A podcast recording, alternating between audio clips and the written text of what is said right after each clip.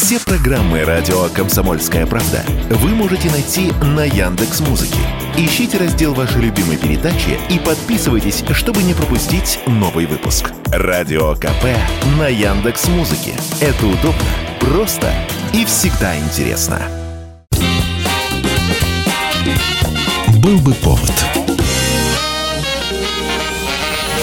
Здравствуйте, я Михаил Антонов, и эта программа «Был бы повод». 8 декабря на календаре, и рассказ о событиях, которые происходили в этот день, но в разные годы, ждет вас в сегодняшней передаче.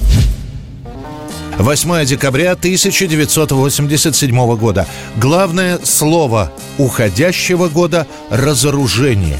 Именно в этот день Михаил Горбачев и Рональд Рейган подписывают в Вашингтоне бессрочный договор о ликвидации ракет средней и малой дальности. Необычность и значимость происходящего чувствуют все присутствующие, ощущают с помощью телевидения миллионы людей во всем мире – для подписания этого документа Михаил Горбачев специально летит в Вашингтон. И вообще для многих политологов складывается ощущение, что после ничем не закончившейся встречи в Рикьявике у генсека СССР появилась главная цель понравится американскому президенту. А в США, в свою очередь, не скрывают, что их главная цель – каким-то образом завершить гонку вооружений, которая началась еще с конца 70-х годов. В итоге, ухватившись за фразу Горбачева о том, что к началу нового века человечество должно вступить в безъядерный мир, американцы начинают разработку документа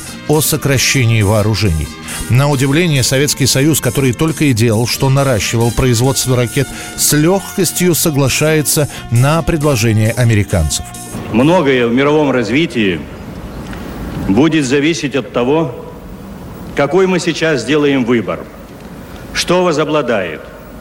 Унаследованные от холодной войны страхи и предрассудки, ведущие конфронтации, или здравый смысл, зовущий действием в интересах выживания цивилизации. И действительно, после подписания договора о ликвидации ракет средней и малой дальности начинается уничтожение этих самых ракет. СССР ликвидирует баллистические ракеты комплексов «Темп-С», «АК», ракеты «Рельеф» и «Пионер». Причем уничтожение ведется так рьяно, что договор по темпам мы даже перевыполняем. В свою очередь американцы ликвидируют ракеты «Першинг» и «Першинг-2» и заявляют о том, что также будут соблюдать условия договора. Однако все это приведет к тому, что пока СССР и США будут разоружаться, другие страны, в том числе и входящие в НАТО, нарастят производство ракет. И к началу 90-х, если где и будет наблюдаться ракетный паритет, то только в отношении ядерного оружия. 1987 год, 8 декабря, большой музыкальный фестиваль в Москве. На волне перестройки и под бдительным наблюдением представителей ВЛКСМ на малой спортивной арене Лужников открывается недельный фестиваль «Рок-панорама-87», в котором участвует 49 групп. Оргкомитет Московского музыкального фестиваля «Рок-панорама-87» объявляет фестиваль открытым. До этого тоже был фестиваль «Панорама-86», но проводился он в Доме туриста, да и групп тогда было не очень много. А с предложением провести масштабный фестиваль выступают Александр Градский, Стас Намин, Андрей Макаревич и другие. По их словам, в период правления Горбачева в Советском Союзе появилось много молодых и интересных команд, но выступать им негде. Фирма «Мелодия» их не записывает, и записи групп распространяются полуподпольным образом. Пройдя по инстанциям программу фестиваля согласовывают на самом высшем уровне, в Министерстве культуры. Там говорят, что представлены должны быть не только московские команды или группы из крупных городов СССР, но и как можно больше коллективов из союзных республик. Так, в списке выступающих появляется группа «20 век» из Киева, группа Гуннера Грабса из Эстонии, Рок-архив из Риги, Аспарес из Армении. Решено, что каждый из семи дней фестиваля закрывать его будет кто-то из знаменитых и признанных. Сейчас на сцене готовится к выступлению группа из Свердловска. Вы, конечно, догадались. что это группа Наутилус Помпилиус. В течение недели на сцене Лужников выступают «Алиби», «Нюанс», «Тяжелый день», «Вежливый отказ», «Бригада С», «Авиа», «Мистер Твистер», «Наутилус Помпилиус». Профессионалов представляют «Ария», «Черный кофе», «Браво», Александр Градский. По итогам мероприятия в следующем году фирмой «Мелодия» будет выпущено три сборника «Рок-панорама-87» с фестивальными записями 22 участников. Отдельная выйдет пластинка с записями «Бригады С» и «Наутилуса Помпилиуса». Помпилиуса. 1991 год, 8 декабря. Не поставив в известность президента Советского Союза, а лишь постфактум сообщив ему о произошедшем, в белорусской Беловежской пуще подписывается договор о создании новой государственной территориальной структуры – СНГ – Союз независимых государств.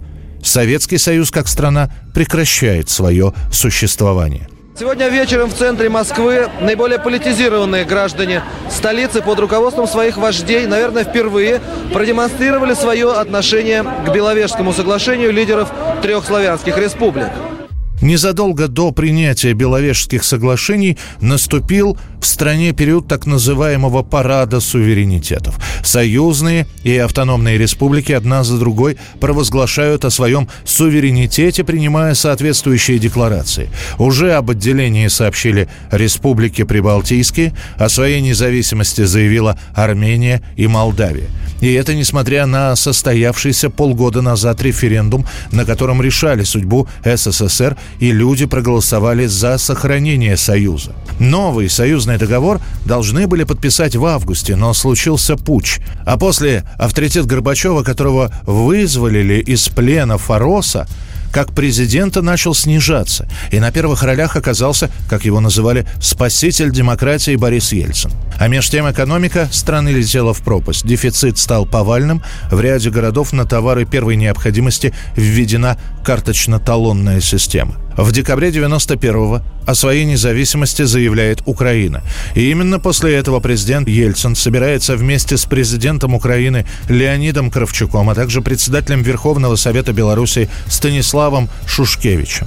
Изначально предполагается обсуждать газовые и нефтяные контракты, но разговор быстро переходит к тому, что СССР как структура практически недееспособна, и нужно создавать нечто новое – в этот момент и появляется подготовленный Ельциным заранее документ о создании СНГ. Его-то эта тройка и подпишет. И в конце концов мы сошлись на одном. Союз суверенных государств тире конфедеративное государство, выполняющие делегированные государствами, участниками договора функций. Сразу же после подписания Беловежских соглашений Ельцин сообщит о решении президенту США Джорджу Бушу.